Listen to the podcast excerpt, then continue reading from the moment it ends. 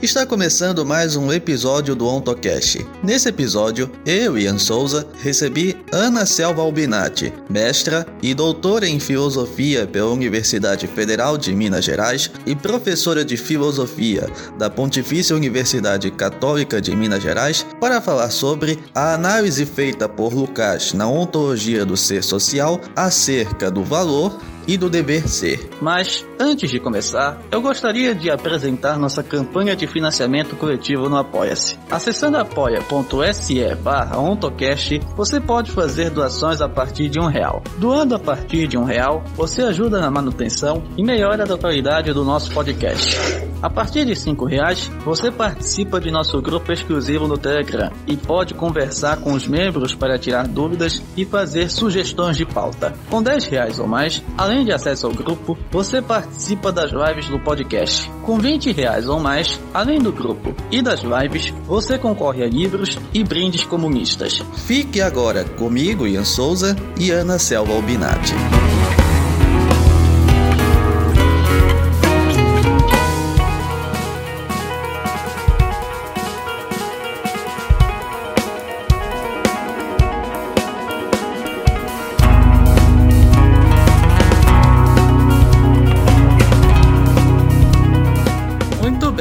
Queridos ouvintes. Está começando mais um AutoCast, o seu podcast de divulgação científica e filosófica à luz do marxismo. E para quem está ouvindo esse podcast pela primeira vez, eu me chamo Ian Souza, sou estudante de filosofia pela Universidade Federal do Pará, a UFPA, e meus interesses de pesquisa se concentram no estudo da ontologia de Marx e de Lukács, bem como na investigação de uma possível existência da determinação ontonegativa da politicidade nos textos tanto de juventude quanto de maturidade de Marx. E aí vem usando como auxílio para essas pesquisas os textos do professor e filósofo brasileiro José Chazin, além de outros pesquisadores que também se debruçam nessa temática. E também venho é, pesquisando é, um plano de trabalho é, cujo tema é a questão do neoliberalismo e da decadência da soberania política a partir dos textos da cientista política estadunidense Wendy Brown. Muito bem, então, é, feita essa apresentação minha, é, agora queria passar a bola para a nossa convidada de hoje, que é a professora é, Ana Selva Albinati. E aí eu gostaria que a professora Ana e, e aí eu gostaria que a professora Ana também se apresentasse aos nossos ouvintes. Ok, Ian, é, é um prazer estar aqui com você, aqui no, no AutoCast. Acho uma iniciativa super interessante, né, de você e de outros estudiosos aí da obra de Marx, de Lukács e de outros autores, né, que fazem parte aí dessa recuperação de uma ontologia é, materialista, né?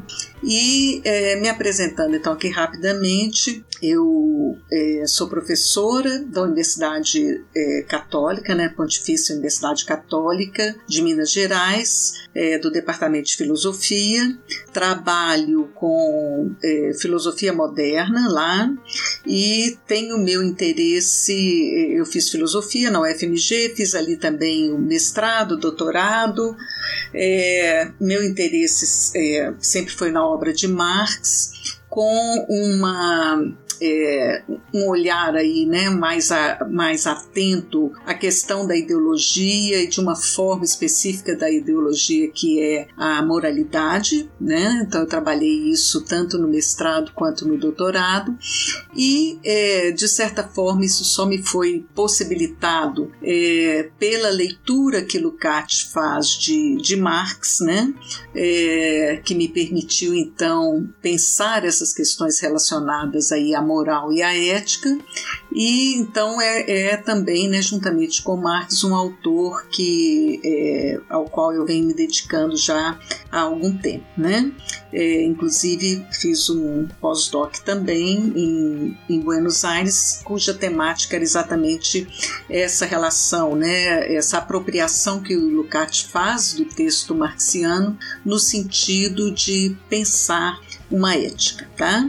Então, é, hoje Ian me convidou para a gente conversar um pouquinho sobre isso. Eu estou aqui à disposição de vocês. Pois então, meus queridos ouvintes, como a professora Ana Albinati já é, adiantou, o nosso tema de hoje será relacionado justamente é, ao tema de pesquisa que Lucas vinha embrenhando em seus últimos anos de vida, que é a pesquisa acerca de uma possível ética materialista. Mais especificamente, vamos abordar a questão do valor e do dever ser é, presente na, na ontologia na ontologia de Lukács.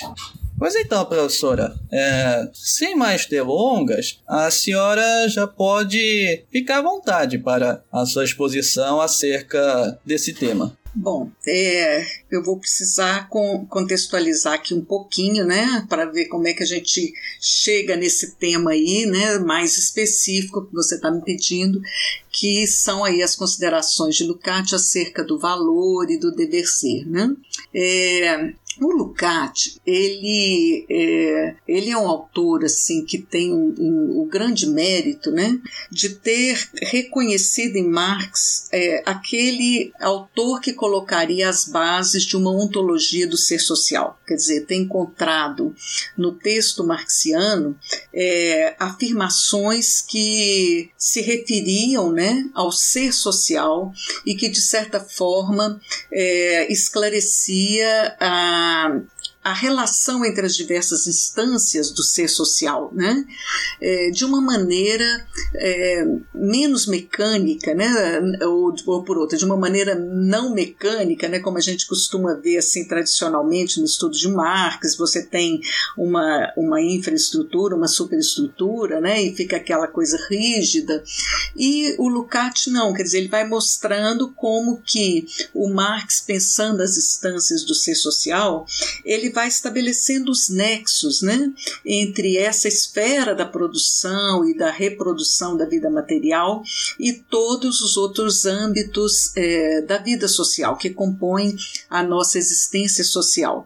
E, e isso, então, é, a partir daí, né, eu tive um interesse é, grande pelo estudo do Lukács, porque é, eu me, me, me encaminhei, né, primeiramente, para pensar é, a questão, na época eu chamava a questão da ética a partir de, de Marx, né? ainda antes de, de me adentrar no estudo de Lukács.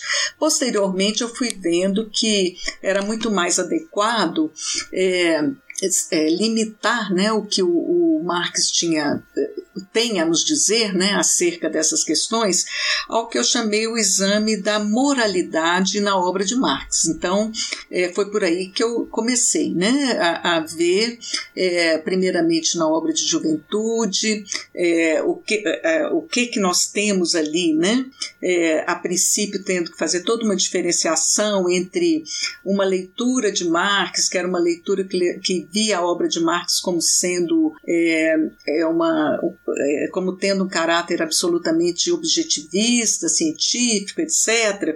Por outro lado, leituras que levavam a, a, a interpretação para o extremo oposto, né?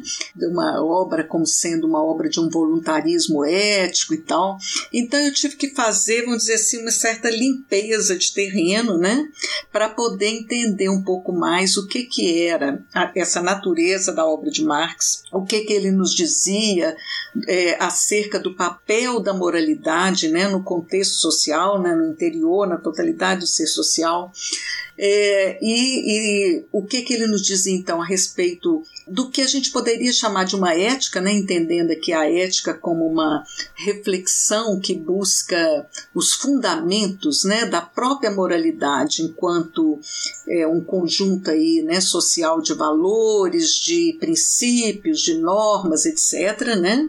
Isso que a gente poderia chamar é, de uma moralidade objetiva, né? recuperando aqui um, um texto, um termo hegeliano, né? a Sittlichkeit, é, o que que Marx nos dizia sobre isso, né? E ele então aponta fundamentalmente como esses valores, princípios, normas, etc, têm uma gênese nas relações concretas que os homens assumem na sua existência social, né?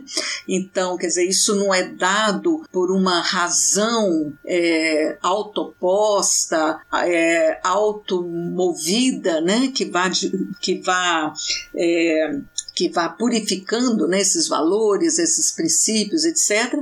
Mas o Marx ele tenta nos mostrar, é, não de uma forma sistemática, né, porque não foi algo sobre o, o que ele se debruçou, né, mas ao longo da sua obra, tanto na, na, na obra que a gente poderia chamar de juventude, mas também nos textos de maturidade, a gente vai encontrando aqui e ali algumas determinações que vão clareando esse sentido né, de que é, essa esfera normativa né, ela não tem um desenvolvimento autônomo, ela não se desenvolve por si só, mas ela tem a sua base nas relações é, sociais, né, nesse solo social qual, no qual nós vivemos. Bom, então, é, é, isso me interessava já a princípio, né? E, e foi o Lukács, foi a leitura do Lukács é, que foi abrindo né, caminho para que eu pudesse estudar isso um pouco melhor no próprio Marx. Né? Então, é, o Lukács foi um autor que me foi apresentado né, aqui na Universidade Federal de Minas Gerais é, pelo professor José Chazin, é, e pela professora Esther Weismar, que foi minha orientadora. E, é, e eles formaram um grupo, né, um grupo de estudos, e, e a princípio nós até trabalhávamos assim de uma forma muito próximas, né, um, próximo um, do outro, principalmente na nossa etapa de mestrado, depois cada um teve que cuidar um pouco da vida, né? E aí vai cada um para um lado, mas de qualquer maneira nós mantemos esse grupo, né? Depois da morte do Chazinho, Esther assumiu a condução, né, de um grupo que aí foi mais formalizado, que é um grupo de pesquisa em e estudos confluentes. Né? Então, é, nós continuamos as nossas pesquisas e o Lukács é, ele entrou como uma espécie assim de é, propiciador né, de uma leitura que rompia com, com essa recepção mais tradicional né, da, da obra de Marx e que colocava exatamente é, a necessidade né, de se estabelecer é, os fundamentos de uma ontologia do ser social e a partir então do reconhecimento dos complexos que formam a totalidade social e das interrelações né, que existem entre esses complexos que são interrelações móveis, né, mutáveis, onde é, é, é, esses complexos às vezes vão assumir né, posições diferenciadas um em relação ao outro, né, no sentido de uma determinação maior ou menor a cada momento. E, é, e aí, é, essa necessidade, então, né, de identificar esses complexos que formam a totalidade social né, e, de, e de estabelecer esses nexos, isso então vai abrindo, né, um, vamos dizer assim, limpando um terreno né, para que a gente pudesse pensar então é, isso que me interessava na época e, e até hoje, né, que é pensar a questão da moralidade e a, a, e a possibilidade de uma ética é, de caráter materialista né, a partir da obra de Marx. Tá? Bom, é, esse trabalho que, que eu poderia chamar né, um trabalho a partir de Marx, uma pesquisa sobre a questão da moralidade, foi o, o que eu trabalhei, né? Mestrado, doutorado, lancei recentemente um, uma síntese disso, né? um livro sobre essa questão. É, e deixo ali apontado o lugar do Lukács, mas não eu não trabalho, eu não exploro né, é, o que seria esse projeto que o é, se coloca, né, como um dos seus grandes interesses, que seria a constituição de uma ética a partir do legado de Marx. Tá? Bom, então, é, posteriormente é que eu fui então é, tendo condições né, de me adentrar nisso e, e vendo né, que é um, um, projeto que ele nos deixou inconcluso, né, ele não, não teve condições de terminar, exatamente porque para pensar uma ética é, seria necessário né, recompor todos esses elementos de uma ontologia do ser social, e isso demandou aí né, a sua última década de vida, né, é, num trabalho extenso que ele vai é, desenvolver, né? E, mas na ontologia, no paraontologia do ser social, é, ele vai, é, vai colocando já alguns elementos né, que é, nos dão uma ideia de para onde ele se encaminharia né, caso é, ele tivesse conseguido né, é, estabelecer, propor né, uma ética é, a partir desses textos de Marx, né, da sistematização de alguns elementos do, dos textos de Marx, tá? Bom, então a primeira questão é essa, esclarecer, né? Ele não chegou a constituir essa ética, ele deixou apenas alguns elementos indicativos que estão presentes ali na ontologia, mas é, que se a gente recuar, né, na obra de Lukács, é, a gente também vai encontrar, né? É, na verdade, é, é, há uma trajetória também em Lukács, né? Na, como ele considerava a ética desde lá da, do, da, do seu período de juventude até sua, depois a sua adesão ao, ao marxismo, né? mas ainda de uma forma que ele mesmo vai é, identificar como sendo de caráter messiânico, e depois a, a, o impacto que ele vai ter né, com a leitura dos manuscritos econômicos filosóficos, que aí então sim ele vai dizer, né? Aqui eu encontro as bases de uma ontologia do ser social, né? Que eu já tenho elementos, né? que, é, que serão desenvolvidos depois por Marx, né? E que o Lukács, então, a partir daí, ele vai é, modificar né, a sua própria forma de pensar esse, essa totalidade do ser social, e aí ele vai é, mudar, né? as suas posições aí primeiras em relação à, à questão de, é, da ética, né? Então, quer dizer, ele vai desde um primeiro momento de juventude, que é caracterizado como um momento trágico, né? Onde se contrapõe a questão do, do ideal ao que é, é dado efetivamente né, na, na realidade, isso se coloca como uma muralha, como alguma coisa que não pode ser superado, né? Você tem esse momento logo posterior à adesão a, ao marxismo né, e a sua filiação ao Partido Comunista Húngaro. Você tem na né, História e Consciência de Classe, que é já é, é um momento assim que mostra né, uma, é, esse lado mais messiânico, essa aposta né, numa ética do proletariado, etc. e tal, mas que ele mesmo vai dizer né, que ainda se encontra ali naquele momento, é, ainda preso a alguns resquícios né, idealistas, ainda há ali uma herança é, ainda não criticada né, da filosofia hegeliana, etc. e tal. E depois, então, quando ele vai já na maturidade recuperar essa questão, né, é, porque há, há, há um, um, período aí né, onde o Lukács está trabalhando outras questões, o problema ético está sempre reaparecendo, né, sobretudo quando ele vai fazer, é, quando ele examina né, a, nos seus estudos críticos de literatura, isso vai voltar, quando ele vai pensar estética também, né, essa questão ética e estética, elas estão conjugadas né, lá no Lucati, mas na ontologia isso já vai aparecer de uma maneira mais é, sistematizada. Né? Então, pensar primeiro uma ontologia para ali identificar qual seria o lugar da ética né?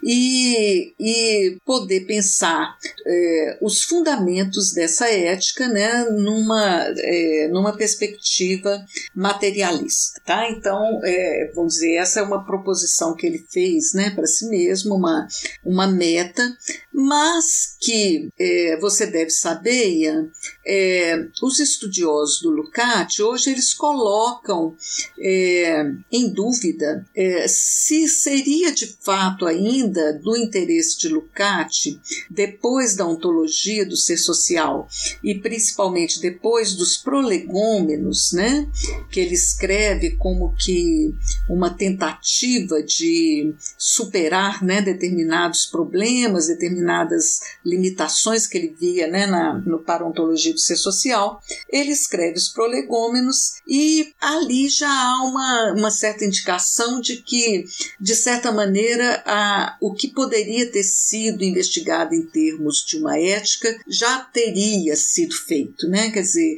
ele esbarra ali mesmo na, na é, vamos dizer assim, no contorno do que é possível dizer, né, de uma ética é, na sua na sua pertença, né, no seu pertencimento, no seu lugar dentro dessa ontologia do ser social, né? Bom, então dito isso, é, como que o Lukács na ontologia começa a trabalhar essa questão? É, você sabe, primeiramente, né, na, na, ele vai ter que fazer todo um acerto de contas né, com as tendências filosóficas dos, é, de finais do século XIX, do século XX, né, para dizer dessa importância do que ele chamava de um renascimento do marxismo. E é, e, e, também né, de toda uma, vamos dizer assim, de uma é, voltando um pouquinho mais atrás, né, voltando lá a Kant, a crítica que ele faz aos rumos da própria filosofia, que teria abandonado a questão ontológica né, e, e se desviado aí para uma investigação epistemológica. Bom, então ele é um dos autores que vai tentar é, recuperar, né, vai tentar fazer um resgate de uma ontologia. Ele se depara com, no século XX, né, com um autor que também tem essa pretensão, né, que é o Heidegger, mas que vai propor uma ontologia radicalmente distinta né, do que é feita aí pelo, pelo Lukács, né, o que gera um, um, um, embate né, entre esses dois autores, quer dizer, a, o fato é, a gente com, torna compreensível os diversos momentos em que Lukács é, se volta ao exame crítico da filosofia de, de Heidegger. Né? Bom, quando ele escreve então a ontologia do ser social, ele vai, é, no segundo volume, quando ele vai tratar então dos complexos né, do ser social, ele vai, vai então começar pelo exame do trabalho, né? E ele, traba ele vai né, tratar é, do trabalho como uma, como uma categoria, vamos dizer assim, é, mais, mais geral, né? numa moldura mais geral, que é uma moldura, quer dizer, ele não está falando do trabalho, ele não começa dizendo do trabalho específico, por exemplo, na sociedade capitalista. Né? Ele vai pensar é, a determinação ontológica do trabalho, num primeiro, em primeiro momento, como trabalho produtor de valor de uso, né? como trabalho como é, mediação entre o homem e a natureza, que nos permite permite, né, é, através desse intercâmbio, é, a produção de valores de uso, né, de tudo aquilo que nós, de alguma maneira e para alguma necessidade, né, é, é, necessitamos. Né? É, então, ao, ao, fazer o exame do trabalho, é, ele vai mostrar que, fundamentalmente, nessa relação do trabalho, né, do, entre o sujeito e o objeto a ser trabalhado, é, o que, o, o que, que nós temos? É, nós temos uma, uma relação em, em que é preciso se dar um conhecimento né, é, daquela objetividade que nós queremos trabalhar, né? então a gente se coloca né, numa relação em que, primeiramente, você tem que ter um reconhecimento é, da objetividade, né, vamos dizer assim, dos seus nexos, de suas causalidades, né? Então a gente poderia aí dizer, né, de um primeiro, uma primeira categoria ia ser recuperada, que é a da causalidade, né, de entender a causalidade natural, os nexos eh, naturais que que é, entificam aquele objeto, né, tal como ele é, né, como um ente tal qual ele, ele se coloca para nós. É, e esse, é, essa objetividade, vamos dizer assim, em si, ela tem que ser trabalhada, né, e a mediação aí é exatamente, né, o trabalho, essa ação do homem sobre o objeto, que é exatamente uma ação consciente né? Então, retomando aqui é, Marx, né, na determinação que está do trabalho, né, que está lá na, nos manuscritos econômicos e filosóficos, quer dizer, do trabalho como sendo essa ação consciente, essa ação livre, e a gente poderia dizer, né, livre do quê, né? Livre dos constrangimentos naturais, né? Na medida em que o homem é o único ser que pode atuar, que pode agir é, para além dos seus instintos, das suas determinações naturais. Né? Então, essa ação livre, essa ação consciente, e é uma ação que, que se dá é, a partir de um telos, né? uma ação que contém uma teleologia, que contém uma finalidade. Né?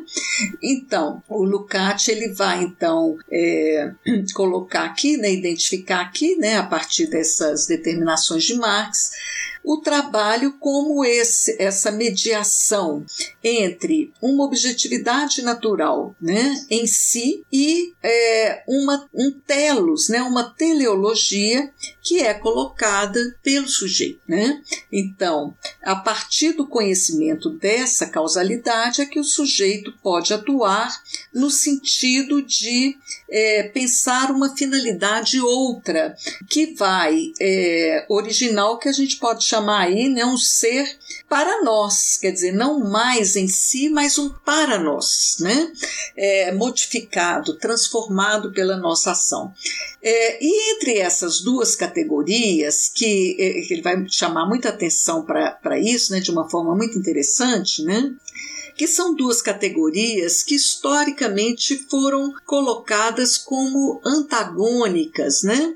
É, uma a causalidade como sendo do reino da natureza, a teleologia, né, como sendo então do reino da liberdade e, e como duas categorias então que se contrapunham. E o Lukács vai dizer, é, isso é muito interessante, que no âmbito do ser social, essas duas categorias elas não se é, contrapõem, mas ao contrário, elas se complementam e elas é, se realizam em conjunto. Né? Por quê?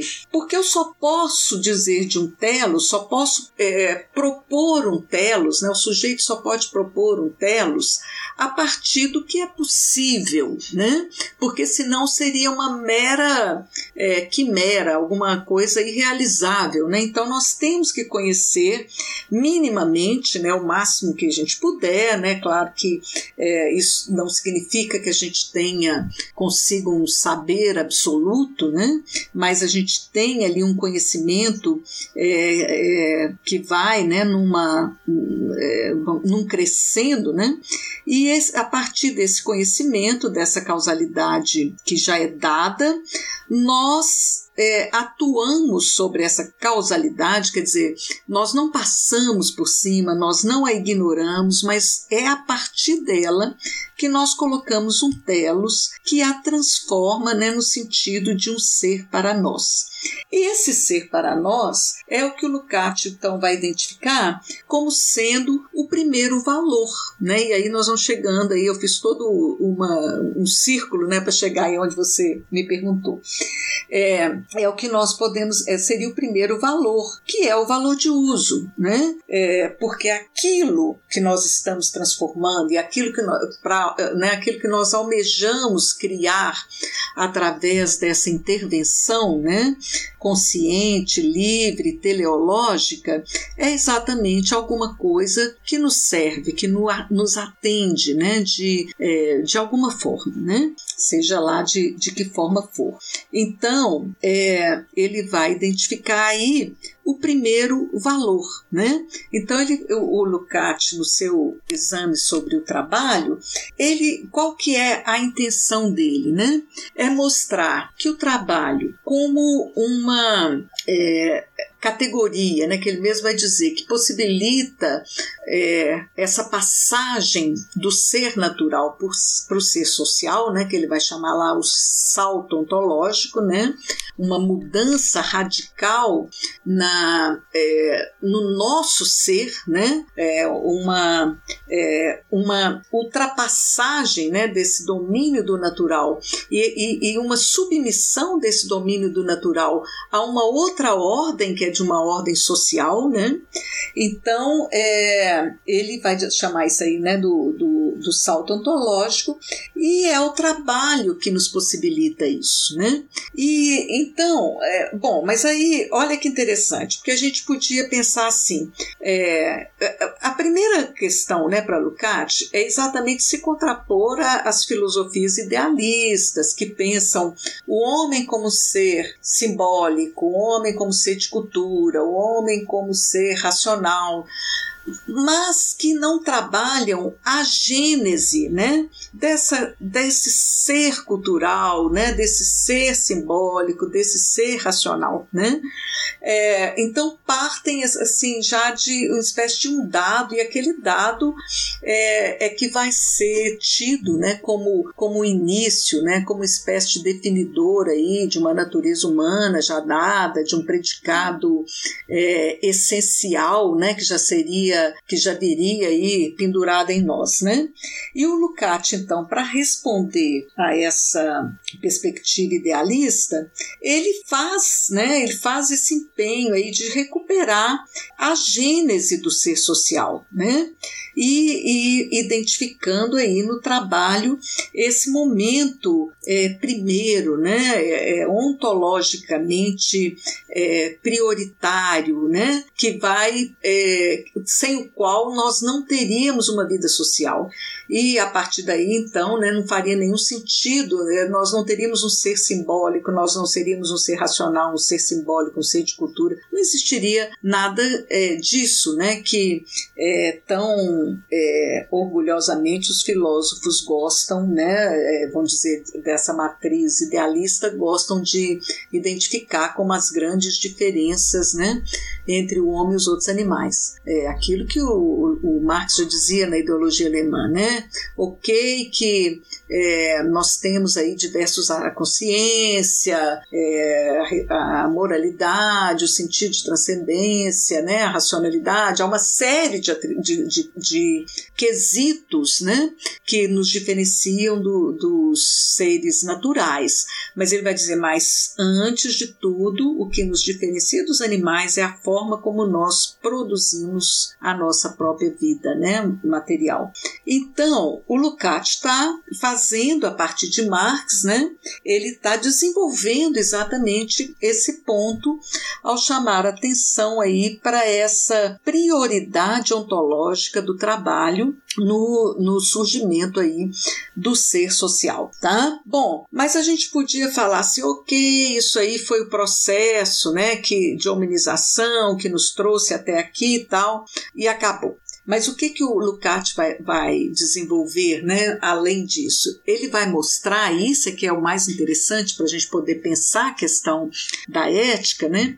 ele vai mostrar como que é, os elementos fundamentais é, da vida moral, né, então que tem que ser analisados aí numa reflexão ética, eles já estão dados no trabalho, na ação do trabalho. Então não é o trabalho aconteceu ali, né, não é uma coisa simplesmente histórica, assim, cronológica, aconteceu, surgiu a sociedade, vamos embora e acabou, né? Não é isso, ele está mostrando como que o que nós entendemos por valor, o que nós entendemos por dever ser, a própria base né, da, da vida moral, a liberdade, né? É, é, elas todos esses elementos têm a sua origem no trabalho. Então a gente vai vendo como que a, essa significação do trabalho ela é muito mais ampla né, do que é, se poderia supor. Então a gente tem aqui, por exemplo, né, é, é, primeiramente essa identificação do surgimento de uma categoria nova que não existia na natureza, que não existe na natureza, né, que é o valor. Tá? É, é, a princípio, qual valor? É o primeiro valor? O valor de uso, aquilo que né, serve ali para as nossas necessidades e que não existe é, simplesmente dado na natureza. Né? Mesmo que alguma coisa possa ser usada é, da forma como ela se encontra imediatamente na natureza, ela ainda não possui valor. Ela só possui valor na conjunção entre o reconhecimento daquela causalidade e o telos que é dado pelo sujeito, né? Quando ele vai então é, pensar a partir daquilo que ele encontrou ali, mesmo que não precise ser manufaturado, não, não precise passar por nenhuma transformação, aquilo como sendo adequado a, uma, a um determinado uso, ao, ao atendimento de uma determinada é, necessidade, né? E posteriormente a todo é, um processo aí, né, de, é, de criação, né, de, de instrumentos, depois de ferramentas e tal, que vai, é, que vai configurando, né, uma, uma, uma transformação mais complexa aí é, natureza, tá? Mas então, aí Lukács então ele vai identificar a origem do valor, né? A origem do valor, ela está ali nessa transformação da natureza, e ele vai dizer também da origem do dever ser, né? Que era colocado assim de uma maneira absolutamente abstrata, né? Pela é, pela filosofia idealista, sobretudo, né? No pensamento ético kantiano, né? Então, é, ele vai mostrar também que o dever ser ele está alinhado, né, a, a, ao valor, quer dizer, são duas, duas categorias, né, que, que comparecem aí sempre juntas, né? Por quê? Porque o valor é aquilo que nós pretendemos alcançar, né? E aquilo que tem um sentido para nós, que é posto, né, é, como objetivo a ser alcançado. Para alcançar esse objetivo, é, é necessário um determinado tipo de comportamento e não outro, um comportamento mais adequado que o outro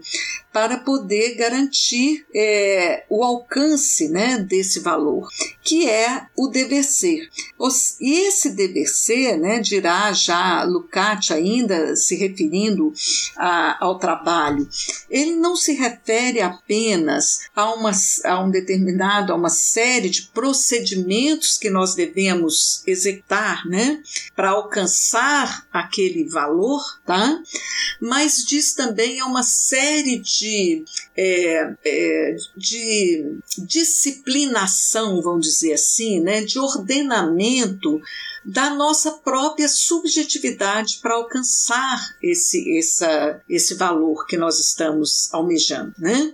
Não é simplesmente um dever ser técnico, operativo ali, né, do que fazer primeiro, etc. e tal, mas implica em toda uma disciplina, em toda uma organização de afetos, de, é, né, de desejos, de, é, é, né, de, de emoções, de sentimentos, né, que vão atuar para que a gente é, se concentre né, em adequar o nosso agir à, à sua forma mais eficiente. Né?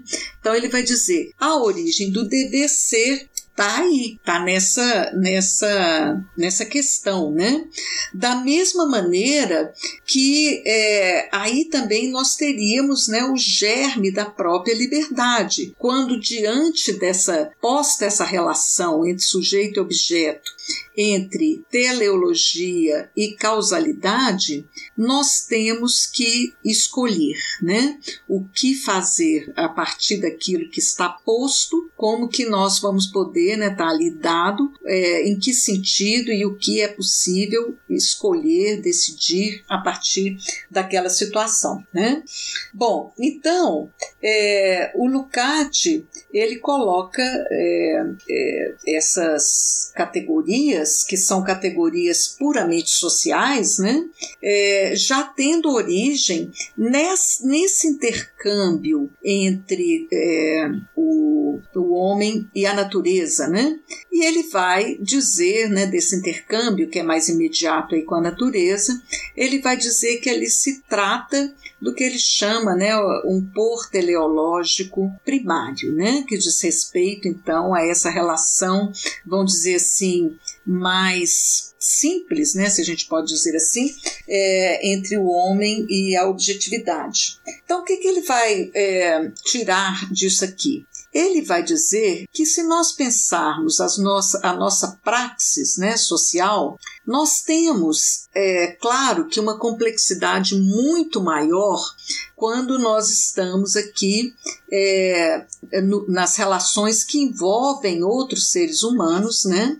quando nós temos que decidir entre valores em esferas que já são mais sofisticadas, mais espiritualizadas, mais puramente sociais, né?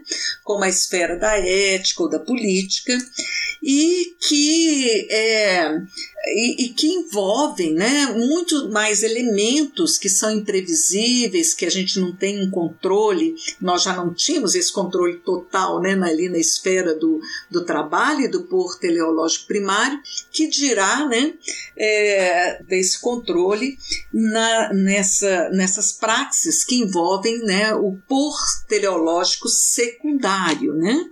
Então, que se refere então a, essa, a essas esferas sociais é, que envolvem um número maior de, de indivíduos, é, situações que não são é, totalmente controladas, que não são totalmente conhecidas, que nós não conhecemos todos os nexos que estão envolvidos, né? que envolve particularidades distintas e tal. E aí então ele vai dizer: é evidentemente que se trata de uma complexidade é imensamente maior do que o que a gente tem no âmbito do trabalho. No entanto, essa relação entre é, o conhecimento mínimo que seja né, da, é, da, da, objetividade em questão, né, da, da situação em questão, né, das causalidades em questão ali, é, e, e a o, o por teleológico, pelos sujeitos que estão envolvidos ali naquela situação, reproduzem numa outra dimensão, né, muito mais complexa, é, uma situação semelhante à do trabalho, né? Daí essa ideia do trabalho como protoforma, né? Bom, é, e aí também nesse, nesse, nesse momento nós temos então que, que colocar, né, um telos. Esse telos envolve valores, né, agora numa outra é, dimensão, e nós temos que adequar o nosso dever ser àquelas situações ali mais puramente sociais, né? Da mesma maneira que nós temos também, né, evidentemente, a presença ali de uma liberdade que se situa no interior desse, dessa armação né, entre o conhecimento da causalidade, claro, quanto maior o conhecimento que eu tenho de uma determinada situação, é, eu amplio esse meu leque de liberdade, né? E eu posso colocar de uma forma muito mais consciente e por isso muito mais factível um telos é, a ser alcançado, tá? Então ele vai dizer, no trabalho a gente já tem, né, para além da é, desse, né, da, vamos dizer assim, né, da própria condição ontológica do ser social, nós temos, nós já temos ali elementos de disciplinação dos nossos afetos, de organização da nossa, é, da nossa atividade, que serão exigidas nessas esferas mais puramente sociais, como a esfera da ética. Tá? Então ele coloca aí dessa maneira é, é, a origem aí do, do valor e do dever ser e a identificação né, desse germe da liberdade que já se coloca na esfera do trabalho e que se amplia e se complexifica nas outras instâncias é, do ser social, né? Então ele vai usar uma linguagem hegeliana, né, para caracterizar essa situação, dizendo que entre o trabalho e essas outras esferas, esses outros complexos, né, da vida social, é, nós temos uma relação de identidade, de identidade e não identidade, né? É, exatamente para para dizer que evidentemente não é a mesma coisa, não, não, não estão no mesmo nível de complexidade, mas as categorias elas, elas são as mesmas. Tá? Ian, orienta aí o que mais que você gostaria de. para onde você gostaria que eu encaminhasse aí. Vamos lá? Muito bem, então. É, foram assim excelentes explanações, professora. É, excelentes explanações acerca é, de como se atua é, as categorias do valor e do dever ser presentes é, na ontologia do ser, na ontologia do ser social. Pois então, professora, é, Assim, eu queria assim, é, para continuar com a nossa conversa, eu queria assim fazer é, uma uma pergunta acerca é, daquilo que parece ser uma, uma diferença do tratamento de Marx em relação à moralidade com o que o Cash vai é, tentar abordar na, na ontologia. É, numa das poucas é, menções de Marx acerca da moral, da moralidade, é... a opinião de Marx é bem, é bem negativa, tal como é expresso na frase que Marx vai colocar que a moral é a impotência posta em ação, enquanto que em Lucas é... a impotência não se referia propriamente à moral em si, mas a impotência seria é, presente na moral uma aparência a ser desfeita atento-se ao entendimento ontológico do fenômeno da moralidade. Portanto, eu queria que é, se abordasse um pouco é, sobre essa diferença existente é, no tratamento de Marx em relação à moral com o tratamento que Lukács vai dar à moralidade. Uhum. Ok. Pois é, é, são, são tratamentos de fato bastante diferentes, né? É, porque tem, cada autor tinha um propósito, né? É, viviam realidades diferenciadas também, né? É, então, no caso do Marx, ele não tem propriamente um tratamento é, sistematizado sobre a moralidade, né? O que ele faz, o que tá, o que a gente pode encontrar aí no, nos seus, de, em diversos textos, um pouco espraiado aí pela obra dele, é, são algumas considerações que ele faz so, é, sobre a moralidade, né? É, vamos tentar entender aqui alguns aspectos, né? É, por exemplo, pegando um pouco ah, ah, isso que você falou, né? É, essa determinação da, da moral como impotência posta em ação, né? que é uma, uma afirmação que está lá no texto dele, que é a Sagrada Família. Tá? É, ali quando ele está examinando essa questão da moralidade, né, ele está de fato criticando é, essa tentativa. Ele, ele vai. Ele está fazendo ali um exame né, de, um, de um livro, de um, de um livreto que era muito, foi muito popular na, na época, né, os, os, os mistérios de Paris e tal. E ele está ali fazendo assim uma crítica de uma certa leitura que foi feita desse livro e tal. E tem um personagem que é que tenta, né, que é um grande moralista, etc e tal. E aí o Marx então sai com essa com essa consideração, né? A, a moral é a impotência posta em ação. O que, que ele está querendo dizer aí? Veja como é interessante o, o Ian, porque o Marx é o autor que capta as contradições, né? O tempo todo ele está mostrando é, como, como historicamente, por exemplo, o capitalismo, ao mesmo tempo que significa é, um avanço, né, em termos que trouxe uma série de avanços sociais em relação à, à feudalidade, mas ao mesmo tempo ele traz né, uma, uma série de problemas que são específicos né, do, do modo de produção capitalista e tal. Então ele é um autor que está sempre é, trabalhando é, essas contradições, apontando essas contradições. E a forma como ele coloca aqui já é uma forma contraditória, paradoxal, né? A moral é a impotência posta em ação, né? Falar, mas isso é um paradoxo, né? Isso, inclusive, foi o mote que eu peguei para trabalhar, né? Na, é, fazer o meu, meu trabalho de doutorado, exatamente isso, né? Essa, esse paradoxo.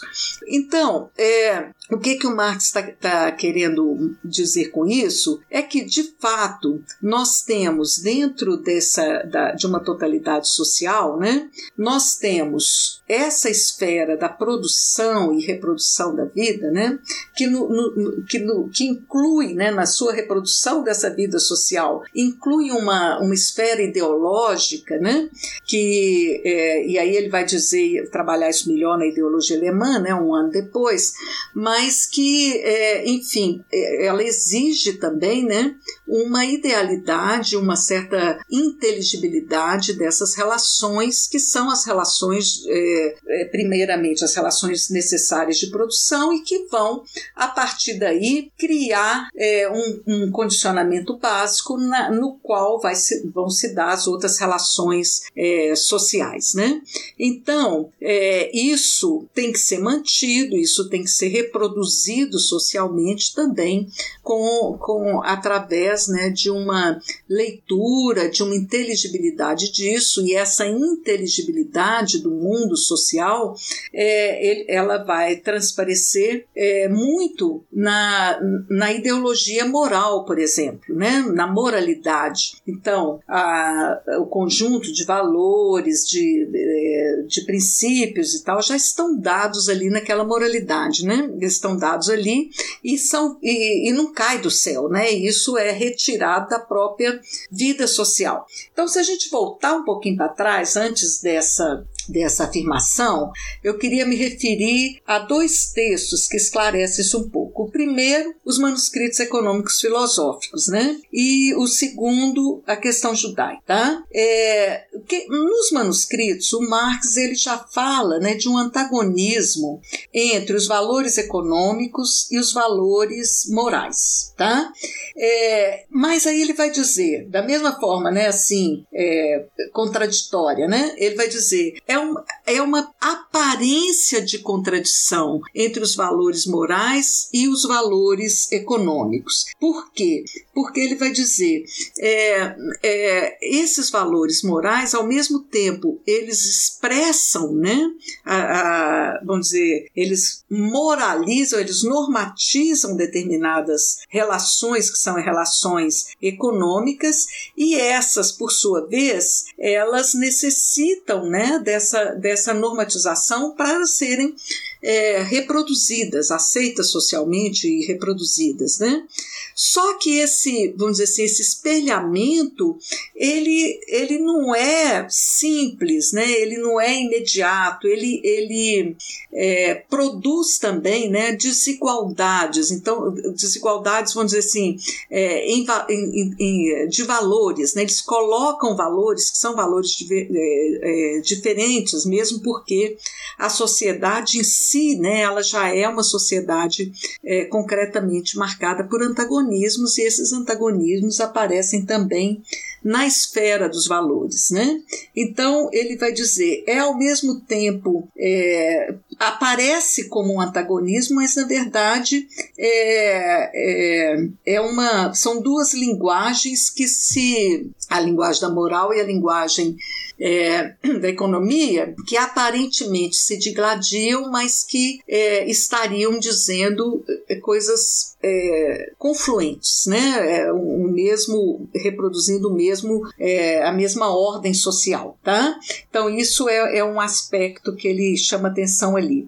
Na questão judaica, tem um outro elemento muito importante, é um dos textos que eu acho mais, um dos momentos mais brilhantes de Marx, quando ele vai examinar é, a Declaração dos Direitos do Homem e do Cidadão, né, em que ele começa se perguntando, é, pelo próprio título, né, o que, que é o homem, o que, que é o cidadão, né, para é, esclarecer essa cisão que acontece né, no homem é, moderno entre a sua figuração como cidadão, que teria né, uma expressão universal, um reconhecimento universal dos direitos, etc., um pertencimento né, a essa ordem formal do direito e da, dos direitos iguais, né, da, da liberdade e tal, e a, e a outra figuração concreta na nossa vida é, concreta, privada, né? onde nós atuamos é, como indivíduos que, é, que não participam né, na mesma medida desses direitos que são dessa universalidade que é colocada pelo Estado e tal. Né? Isso aí vai estar vai, é, tá relacionado a toda essa crítica que ele vai fazer né, à politicidade e tal, aos limites, então, né, dessa, disso que ele chama emancipação política. Pois bem, quando ele pega para examinar o que, que seriam esses direitos do homem, aí ele vai lá dizer, né, da liberdade, da propriedade, da segurança e tal. E ele vai mostrando como que a liberdade, você veja só, né? Vamos dizer assim, o conceito-chave, né? A, a categoria é, sem a qual nós não poderíamos dizer de moralidade, dizer de vida moral, né? Não, não existiria, né? Sem, sem essa categoria da liberdade. E ele, ele vai dizer assim, mas o que, que é essa liberdade, né? E vai mostrar que é, a partir mesmo do que está escrito escrito na Declaração dos Direitos Humanos, que essa liberdade é a expressão da liberdade, é a liberdade burguesa, né? É a expressão de uma certa liberdade nos limites da sociabilidade burguesa, tá? Isso não significa, Ian, é, é, como, assim, simplesmente um ajuizamento negativo dessa liberdade. Não é isso, né? Ele não está jogando essa liberdade fora. Ele está simplesmente demonstrando a sua gênese social, né? Essa liberdade que existe no plano formal, né? Muito mais do que na vida concreta, ela é superior à não liberdade da feudalidade, tá? Então não é que seja só negativo é, é, né, em Marx, ele está falando isso é superior ao que a gente tinha antes, mas isso é limitado, tá? É, isso é a expressão burguesa da liberdade, que é diferente do que era pensada a liberdade, por exemplo, na antiguidade, né? porque aqui nós temos uma liberdade que é né, muito comum a gente ver aí, né, tá na boca aí de todo mundo, é aquela coisa, a minha liberdade termina onde começa do outro. Então, é a contraposição, ela está espelhando essa contraposição entre os indivíduos, né? Então ele vai mostrando como que é, de onde surgiu esse conceito de liberdade? Caiu do céu? Não, caiu, né, surgiu das relações concretas que nós exercemos né, na nossa vida social, tá? E aí ele continua, né? E, e, e a relação entre essa liberdade e a propriedade, né? Que na verdade é, vai ser né, o direito de, é, da propriedade sem consideração né, pelos outros e tal. E, ele, e isso vai desembocar na segurança, na polícia, etc. E tal. Então ele vai mostrando como que os princípios, os valores que regram a nossa vida, né? que, que esses princípios fundamentais que são normativos né, da vida social, é, eles têm a sua gênese na, na própria vida social, nas próprias relações concretas, né? que por sua vez, evidentemente, tem uma, uma determinação última na esfera da produção econômica, né? do, do como se produz, do como se organiza, se organizam as relações é, sociais de produção. Né? Então, é, a partir desses, é, desses dois elementos que eu estou lembrando aqui, né, para ir na, na sequência, depois mais para frente, ele, na, já bem mais para frente, na década de 70, ele vai fazer é, algo semelhante quando ele vai examinar é, o conceito de justiça, né, na crítica do programa de Gotha, e que é também sensacional, né, mostrando aí os limites é, da justiça burguesa, né, e tudo, se você for pensar a, a filosofia marxiana, o que é muito, muito interessante nesse propósito dele é exatamente esse trabalho de desnaturalização do que é dado. Né? É, é, é essa demonstração de que tudo tem uma gênese né? É, e que, da mesma forma que identificar essa gênese, o que, que ela significa né, em termos de desenvolvimento social, mas também identificar os seus limites, isso é super importante para a gente entender que há uma, uma substancialidade social que não é, que não se, se eterniza, que não é imutável, né? que ela se transforma e, e nessa transformação nós vamos mudando o nosso entendimento sobre, sobre o mundo, né? Então, é, o, o, aí, então, né, nós estávamos lá em, em 44, 45, chegamos lá na Sagrada Família, né? É, quando ele vai então colocar essa formulação, né? A moral é a impotência. Por quê? Porque é, o, ele está querendo dizer aí o apelo moral, né? Nós nos fixarmos no apelo moral simplesmente, né, vamos dizer assim, nessa dor moral, né, no, no, no, na, uh, na compreensão do sofrimento que é, esse modo de produção ocasiona, né, se nós nos fixarmos só nisso e nós querermos é, protagonizar mudanças é, centralizados apenas nesse apelo moral, isso é impotente, né? Nós não vamos conseguir nada. Por isso que o Marx ele tem na sua obra, é, é, é, aí é que eu, que eu falava no início, né? Essa leitura, ah, mas ele então é alguém que é simplesmente um cientista objetivo que está ali analisando as coisas e tal, né? É, não é isso, né? Mas ele também não é alguém que vá é, sustentar né, as suas posições no apelo ético, exatamente porque ele sabe que isso é impotente. Então é preciso descortinar possibilidades objetivas de superação desse modo de produção que causa todo esse sofrimento, né, todo, todo, todos os é, as limitações ao desenvolvimento humano, né, a emancipação humana e tudo mais. Mas é, quer dizer, há, vamos dizer assim, um, um, um pressuposto né, é, moral, né, na, quer dizer, o Marx, evidentemente, ninguém passaria por todas as dificuldades que ele pessoalmente passou na vida se não houvesse também esse comprometimento moral com essa questão. Mas em nenhum momento ele se deixa levar por esse sentimento moral, né, por essa, por, pelo sentimentalismo, pelo pieguismo, pela, pelo apelo moral, né, porque exatamente ele vai dizer que, que isso é, é impotente. Mas ele vai dizer na sequência, impotência posta em ação, né? Por quê? Aí fica um negócio assim que a gente só, só vai entender é, mais é, à frente, né? E eu, eu, eu, é, eu entendi isso a partir de, é, do que o Marx vai, vai chamar, né? Quando ele vai dizer quando uma certa, quando certos pensamentos se tornam preconceitos populares. Ele usa é, essa expressão, quer dizer, quando alguma, é, algum entendimento, alguma compreensão é, da realidade, ela se torna é, massiva, né? Quando ela, a, quando ela penetra nas massas, né? Para usar uma expressão dele, né?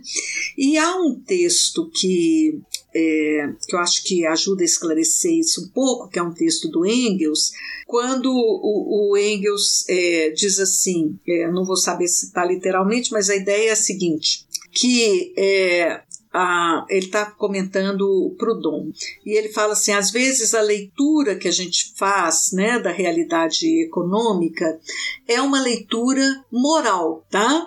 É, então essa leitura moral da realidade econômica, ela a princípio ela é impotente, né? Já dizia Marx. No entanto, se isso se torna uma leitura popular, vamos dizer assim, massiva, né? Se isso atinge, né? Se isso se torna alguma coisa que é, é por exemplo, que determinada forma de exploração ela se torna visível né, a, é, de uma forma massiva, isso pode, isso, isso só pode acontecer no momento em que já há alguma possibilidade é, objetiva de transformação daquela, daquela situação. Né?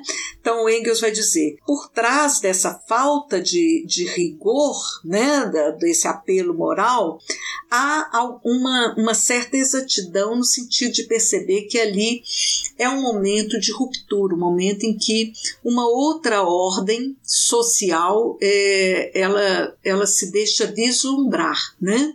Então, é, eu, eu, pegando essa, essa passagem aí né, do, do Marx e do Engels, né, e essa ideia então de uma impotência posta em ação, é, eu chego aí no, no Lukács para mostrar, é, tentar mostrar a diferença, tá? O que o Marx faz é um exame da moralidade, que a gente poderia chamar né, da moralidade objetiva. E ele está mostrando ali, então, né, essas limitações da, desses princípios, desses conteúdos da moralidade né, burguesa.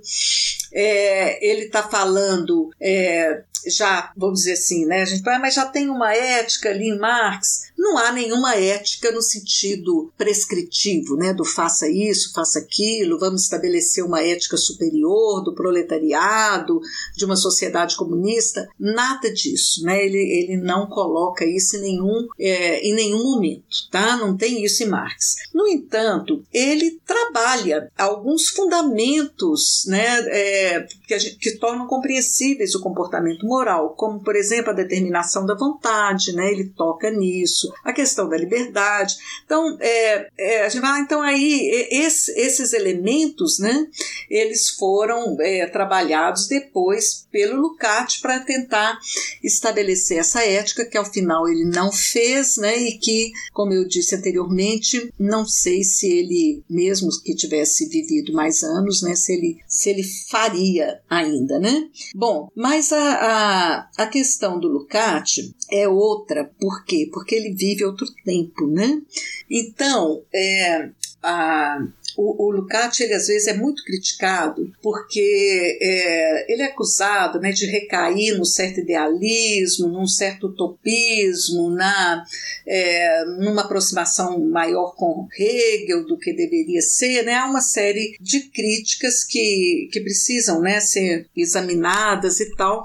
É, e mesmo eu vou, vou me referir aqui a uma que é a do Mesaros, né, que é alguém que foi discípulo dele, conviveu com ele e tal. O próprio Mesaros, no Para Além do Capital, ele fala é, de um certo utopismo ético né, em, em Lukács, que ele vai dizer assim: é, o Lukács está vivendo num tempo em que ele não consegue ver é, nenhuma mediação é, político-social né, que aponte para a superação da condição na qual nós estamos. E ele então acredita que o, o Lukács exagere nessa preocupação com, com a ética. Né? é, porque o Lukács, de fato, né, é, o que ele vai fazer é diferente do, do Marx. Né? Ele não está simplesmente examinando uma dada moralidade, como Marx faz, né, e que, de certa forma, é, é, influenciaria naquilo que a gente poderia chamar no gênero em si, ou seja, na forma como os indivíduos, na, na sua espontaneidade cotidiana, é, interiorizam esses valores e se comportam é, é, de acordo com esses valores. Né? O que o, o, o, o Lukács está pretendendo é uma, uma ultrapassagem, né? uma transcendência desse plano dessa moral já dada para uma ética e que significaria uma ultrapassagem desse plano do particular, do indivíduo particular, preso à sua particularidade, é, no sentido de alcançar isso que ele chama uma, general, uma generidade em si, o gênero em si, né? O gênero em si é, é, desculpa, o gênero para si. É, o gênero para si quer dizer, é, é, é uma forma de dizer, né? Do, do, do indivíduo que supera a sua condição imediatista particular na qual ele se encontra, é a sua situação espontânea, né? É, e consegue é, vislumbrar uma nova forma de existência coordenada por novos valores é, que diz respeito a a superação né, do, dos estranhamentos. E aqui né, ele está tratando isso na, nas sessões em que ele vai dizer né, do, ide, eh, do momento ideal, da ideologia, e depois na sessão sobre os estranhamentos. Né? Então, o Lukács ele é plenamente consciente de que, os, de que os estranhamentos, né, ele usa no plural, é, eles têm uma origem objetiva, né? Eles têm uma origem é, é, objetiva que está ali, né, né, que se localiza nessa esfera da produção da vida material, que está relacionada agora sim a uma sobredeterminação do trabalho, né, uma sobredeterminação social, que se refere então ao trabalho tal qual ele se apresenta né, no modo de produção capitalista que, que leva a, a, a, um processo de estranhamento. Eu não vou entrar aqui na questão da alienação, não, porque é, eu imagino que vocês já tenham trabalhado isso né, com a Mônica, né, que também o Lucati tem, Mônica é, Alac, né, é, que ela tem, coloca isso muito bem, né, o tratamento diferenciado que o Lucati dá ao termo alienação em relação ao que o Marx é, usa. Né. É, então, eu vou pegar aqui a questão do, dos estranhamentos, porque aí nesse ponto é, não há tanta diferenciação assim, mas o, o, estranhamento, né, como sendo, como o Lukács fala, esse descompasso, essa contradição, é, esse antagonismo mesmo que se dá entre o desenvolvimento do gênero humano e o desenvolvimento pessoal individual. Né? É, e o Lukács identifica que quanto mais nós ficarmos presos à nossa particularidade, menos a gente teria condições de superar esses estranhamentos no sentido de superar é, essa, esse descompasso né, entre o que nós alcançamos como gênero humano e o que, é, o que nos limita né, no nosso desenvolvimento é, individual, né, no desenvolvimento da nossa personalidade, etc. Então, é, esse é o propósito do, do Lukács, né? e isso não está em Marx. Né?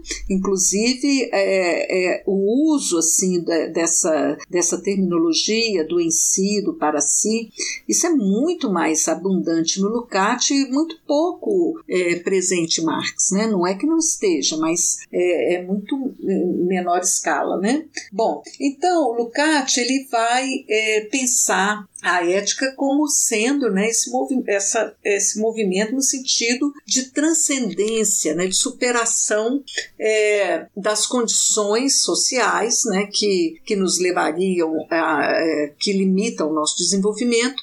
É claro que essa superação ela se dá na vida prática, ela se dá é, né, na modificação da, da estrutura social, né, ele não nega essa objetividade em nenhum momento, mas ele reserva um lugar aí sim muito mais acentuado do que o Marx é, é, do que o Marx é, como é, observa, né? No caso do Lukács, ele vai dar um, um lugar muito mais acentuado é, ao indivíduo e a sua a sua ação, né?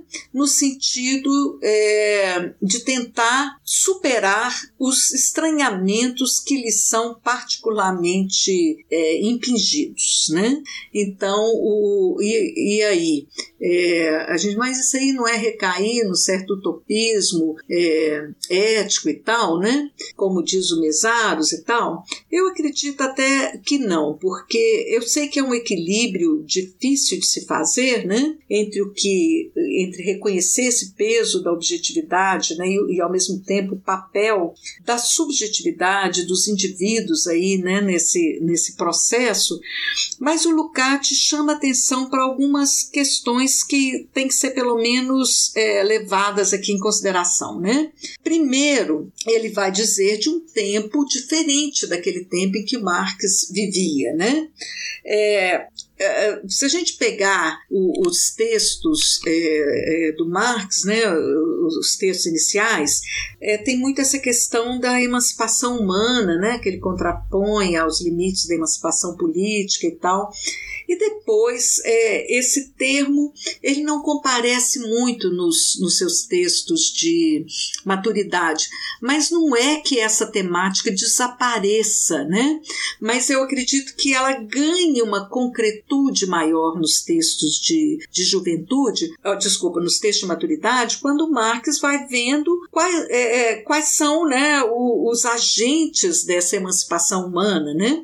E na época dele, ou não, né, ele vai é, viver num momento de ebulição é, revolucionária, né?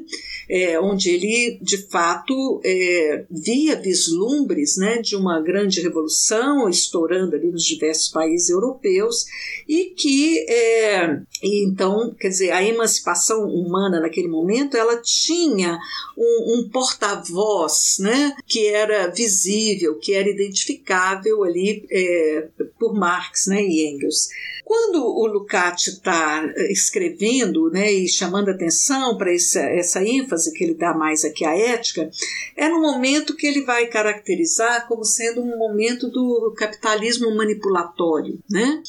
E o que, que ele quer dizer com isso? Ele quer dizer de um momento é, onde é, né, já ali né, o Marx chegou a, a, ver o início disso, mas não o seu desenvolvimento, né, é, ele vai dizer no momento em que é, a subsunção real né, do trabalho ao capital é, traz né, a, a correspondente aí, né, diminuição do tempo de trabalho, tá? É, você tem também né, algo que Lukács presenciou e, e Marx, evidentemente, não que é todo um, um esforço, né, aí é, pós-guerra, pós-segunda guerra, do Estado, do bem-estar social, de uma certa cessão, né, de, de, de direitos, né, à classe trabalhadora em alguns países centrais, etc. e tal, de todo um processo de é, midiático, né, de expansão aí, é, de lazer, de meios de comunicação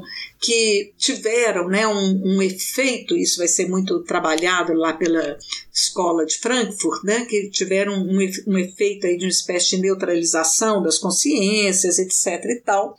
Então, o Lukács está vivendo num, num outro contexto de capitalismo, que ele vai chamar de manipulatório, pelo fato de ser um capitalismo que manipula não apenas a esfera do trabalho, mas que penetra em todas as esferas da nossa vida cotidiana, né?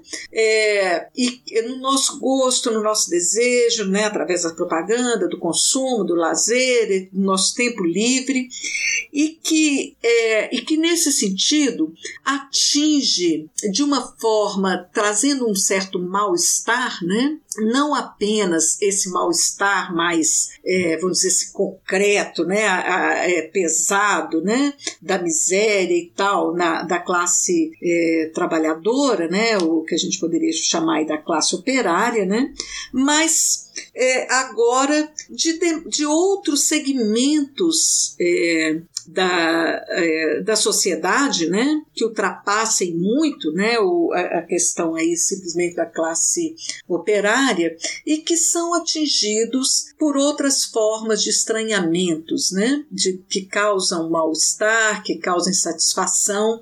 É, e essa temática que, que surge ali muito no, no, no início do século XX, né, a procura por uma vida satisfatória, por uma vida autêntica e tal.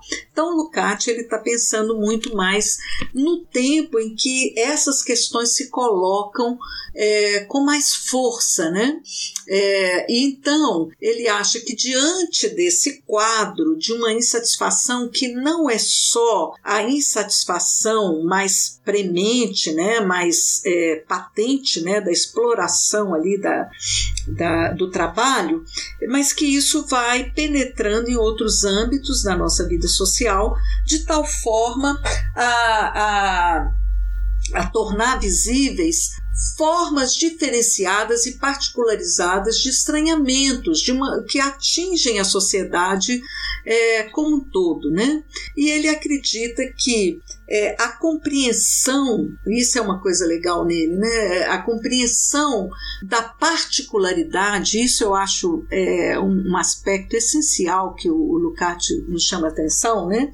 nós compreendermos é, na nossa particularidade a origem desses estranhamentos que agora se diferenciam, né? É, dado, aí ele vai fazer também um estudo muito interessante sobre a questão da casualidade, de como que o indivíduo moderno ele é um indivíduo que está muito mais permeável à casualidade, né? Então, as, as diversas casualidades que, que nos diferenciam, que, trata, que criam, então, mundos particulares que são atingidos diferentemente né, pelos estranhamentos. É, então, ele vai dizer: é, esse indivíduo ele tem que compreender a sua situação particular, se entender dentro dessa, dessa relação, né, dessa dialética entre a sua singularidade, a sua determinação particular, né, bem específica dentro do seu lugar dentro dessa organização social, e isso que seria o universal, que é o gênero humano. Né? Então, entender esse lugar e tentar, a partir daí, oferecer resistência no sentido até de salvaguardar a sua subjetividade, né, o mínimo de uma autenticidade é, na sua vida. Bom, isso do ponto de vista individual, e aí o, o ele vai tratar né, da questão da personalidade, né, de, é, de como as nossas efetuações, que ele vai chamar, né, as nossas alienações, né, elas, elas constituem isso que ele chama né, da, da nossa personalidade, como que então, através desse nossos nossas ações, a gente possa então oferecer resistência, compreender né, a origem desses estranhamentos e oferecer resistência individual a eles, mas não só isso, evidentemente, né? Como que é, é como que essas ações subjetivas elas podem se transformar em movimentos é, sociais mais amplos, né? E, e isso que se tornar então um fator objetivo, né? Então, um fator objetivo. E eu lembro muito quando, quando ele fala isso, disso que eu citei do Engels, né? Como que a compreensão de determinadas formas, vou mudar aqui, né? É, formas de exploração, que ele diz, mas vamos dizer, determinadas formas de estranhamento, quando elas se tornam mais massivas, né? E, e, e podem então ser enfrentadas de uma forma conjunta através de movimentos sociais, é, isso pode se tornar de fato um fator objetivo de transformação. Né? Então, acho que esse foi o grande empenho do Lukács, essa sua preocupação né, em em, em, pensar uma, uma ética aí a partir de Marx, né? E, e para além do que o Marx desenvolveu, né? Constituindo então aí o que eu brinco chamando aí de um, um voo solo, né? Uma empreitada original aí do Lukács. Não sei se eu te respondi adequadamente, satisfatoriamente. Muito bom, professora, muito bom. É, é excelente explanação acerca sobre essa relação, né, entre Marx e Lukács acerca da questão moral, acerca da, da questão ética. Então, professora, é, continuando com a nossa entrevista, eu tenho também uma outra pergunta que é a seguinte: é, como é que a análise de Lucas acerca do valor e do dever ser, mais especificamente, é, não se encaixa nem em um dogmatismo e nem um relativismo histórico? Uhum.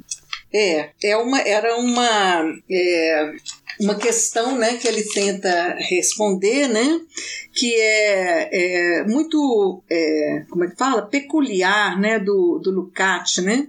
De certa forma, ele, ele usa muito aquela expressão, né, o tertium dator, né, quer dizer, uma, uma terceira formulação né, das questões que rompa com essa rigidez é, de uma contraposição, quer dizer, vamos dizer assim, de uma pseudo-dicotomia né, no entendimento das coisas. Isso é muito, muito próprio dele. Né?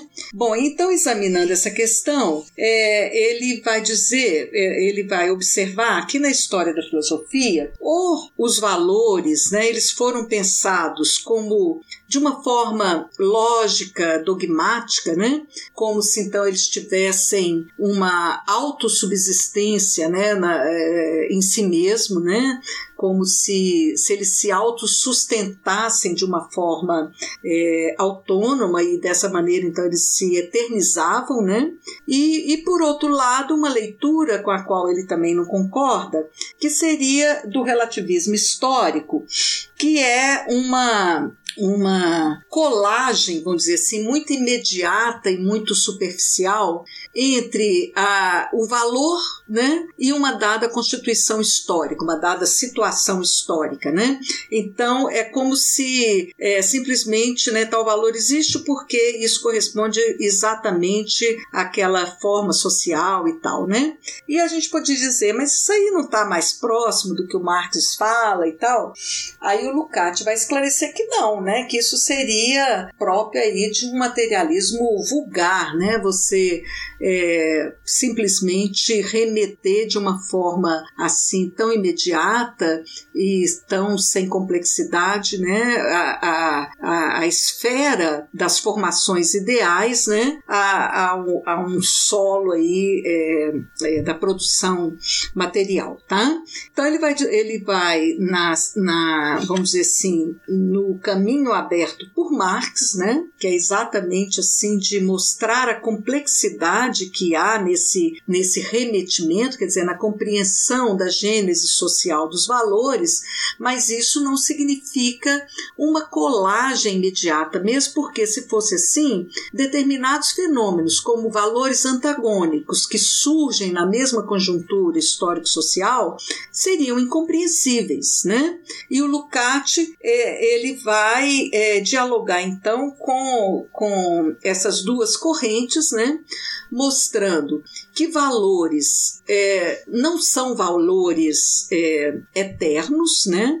como se poderia é, pensar do ponto de vista dogmático, é, e nem são simplesmente é, um resultado casuístico, né, de uma colagem ali de uma certa expressão social, né, de uma certa formação social, mas que valores é, têm a sua origem no solo social, é, nas relações sociais que em si já são antagônicas, né? Então isso já esclarece a, o próprio, a própria pluralidade de valores com as quais nós temos que, que lidar no nosso dia a dia, né? Nas nossas ações, nas nossas decisões. É, e esses valores, é, eles não são eternos na medida em que eles são expressão de uma determinada é, substancialidade social, né? Que tá, que existe ali é, elas expressam esses antagonismos que existem ali e eles servem, eles atuam como então, é, eu gosto muito de, de, dizer essa expressão, né, como uma forma de dar inteligibilidade, né, to, tornar compreensível a nossa ação e ao mesmo tempo dar uma operacionalidade, né, nós sabermos, é, não temos que a cada minuto pensar tudo de novo como é que nós temos que agir, né, quer dizer, nós já temos ali um solo, uma determinada normatividade a, a, na qual nós nos, nos apoiamos, né, é, quando das nossas decisões, né, é, e que então é essa, esse terceiro, é, essa terceira via, essa terceira compreensão, ela equilibra, né, essas outras duas, quer dizer, ela foge dessas outras duas e vai dizer que há uma correspondência entre os valores, uma correspondência autêntica desses valores em relação a uma dada forma social. Nessa autenticidade é, se coloca ali mesmo, ali dentro, né? Esse antagonismo entre os valores, essa pluralidade entre valores, isso não é é, ele vai criticar né, Max Weber, que via nisso assim, é, via isso de uma forma irracionalista, quer dizer, não há, é, segundo ele, não há nada que fundamente um valor em relação ao outro, né? então é, as pessoas ficariam é, desorientadas né, na, nas suas decisões, e o Lukács vai falar exatamente contra isso. Ele vai dizer: não, isso é compreensível a partir mesmo da, da situação social na qual nós vivemos, né? isso gera né, é, o surgimento de valores que é, podem ser contrapostos. Por quê? Porque nós vivemos como indivíduos, né, dentro de particularidades aí é, diferenciadas e às vezes é, nós é, temos que fazer escolhas né, que se contrapõem a escolhas de outros indivíduos, né, que vão se basear em valores ali diferentes. Tá?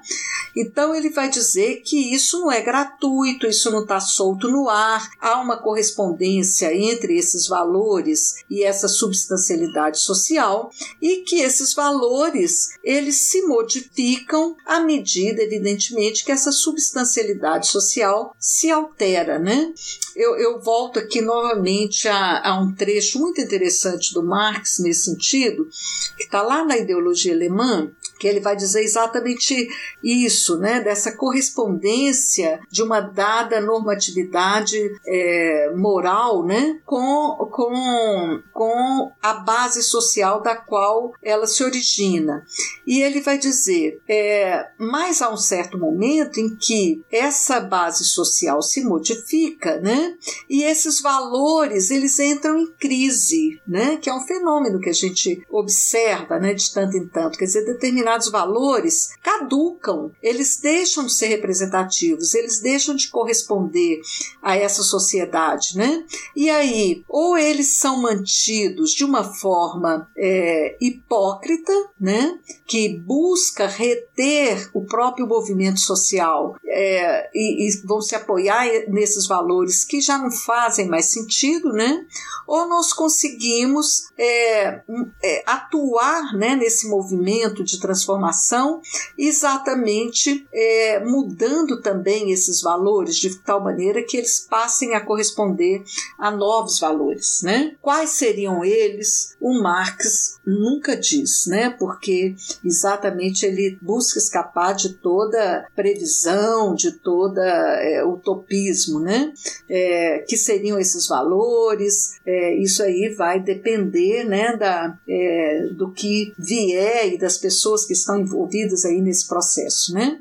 E o Lukács, então, ele retoma isso dizendo dessa correspondência, dessa autenticidade relativa, quer dizer, ela está ali naquele momento, mas ela também é, ela é mutável, né? Ela vai se transformando e, mas no momento em que ela corresponde àquela, àquela forma social, né? É, naquele momento há um certo período ali de estabilidade que realmente realmente aqueles valores eles vão atuar como ideologia, né? E a gente não pode esquecer a, a definição, né, o conceito de ideologia em Lukács, né? Quer dizer, esse conceito de ideologia que a gente chama de ontoprático, né? Quer dizer, a ideologia é aquele, são aquela, aquele conjunto de, de ideias, de representações, né, de normas, etc., que atuam efetivamente é, orientando as decisões e os comportamentos individuais. Né? É, dentro dessa, desse conjunto aqui né, ideológico, é, nós podemos nos decidir por valores que às vezes são conflitantes. Né? E aí, ele, aí é que entra a importância dessa diferenciação em que ele, que ele faz do gênero em si e gênero para si. Por quê? Porque nós, na nossa particularidade, vamos dizer assim, espontânea, 你。É, nós nos mantemos colados à nossa, ao, ao, que seria isso, né, um gênero em si. Ou seja, aquele na nossa ação, o tempo todo nós estamos atuando na, constituição, na nossa própria constituição individual e na constituição do gênero humano. Né? É, são dois processos que são indissociáveis. No entanto, nós podemos fazer isso de uma forma inconsciente né, e colado imediatamente a, a essa nossa situação particular, né? E aí então nós nos agarramos aos valores que muitas vezes são os valores é, é, mais mediaticamente é, comunicados, né, que tem a ver com sucesso, com, com sucesso pessoal, com mérito, com uma série de coisas assim, né?